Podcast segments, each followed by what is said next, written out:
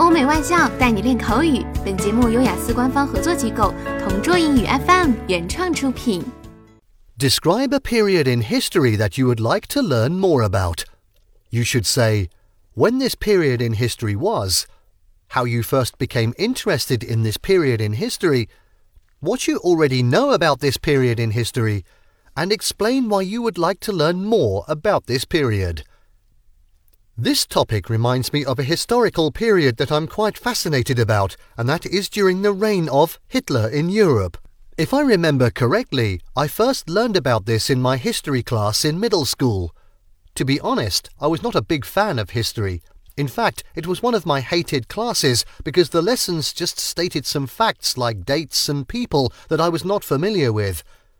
I remember it was spring when we had this class, and initially, just like any other history classes, I found it boring as usual and I just wanted to doze off.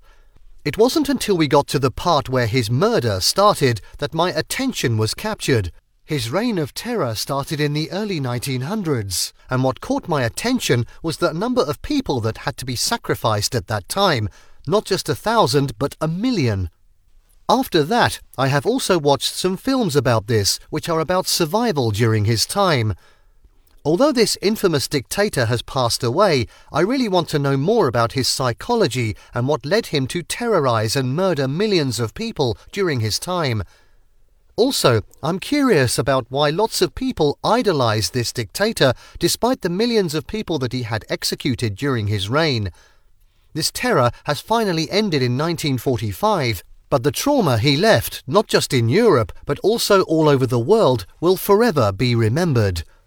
OK，以上就是今天口语话题的全部内容。想要免费获得雅思口语完整题库的小伙伴，快来关注微信公众号“同桌雅思英语”，回复关键词“口语题库”就可以啦。同桌祝你早日屠鸭成功！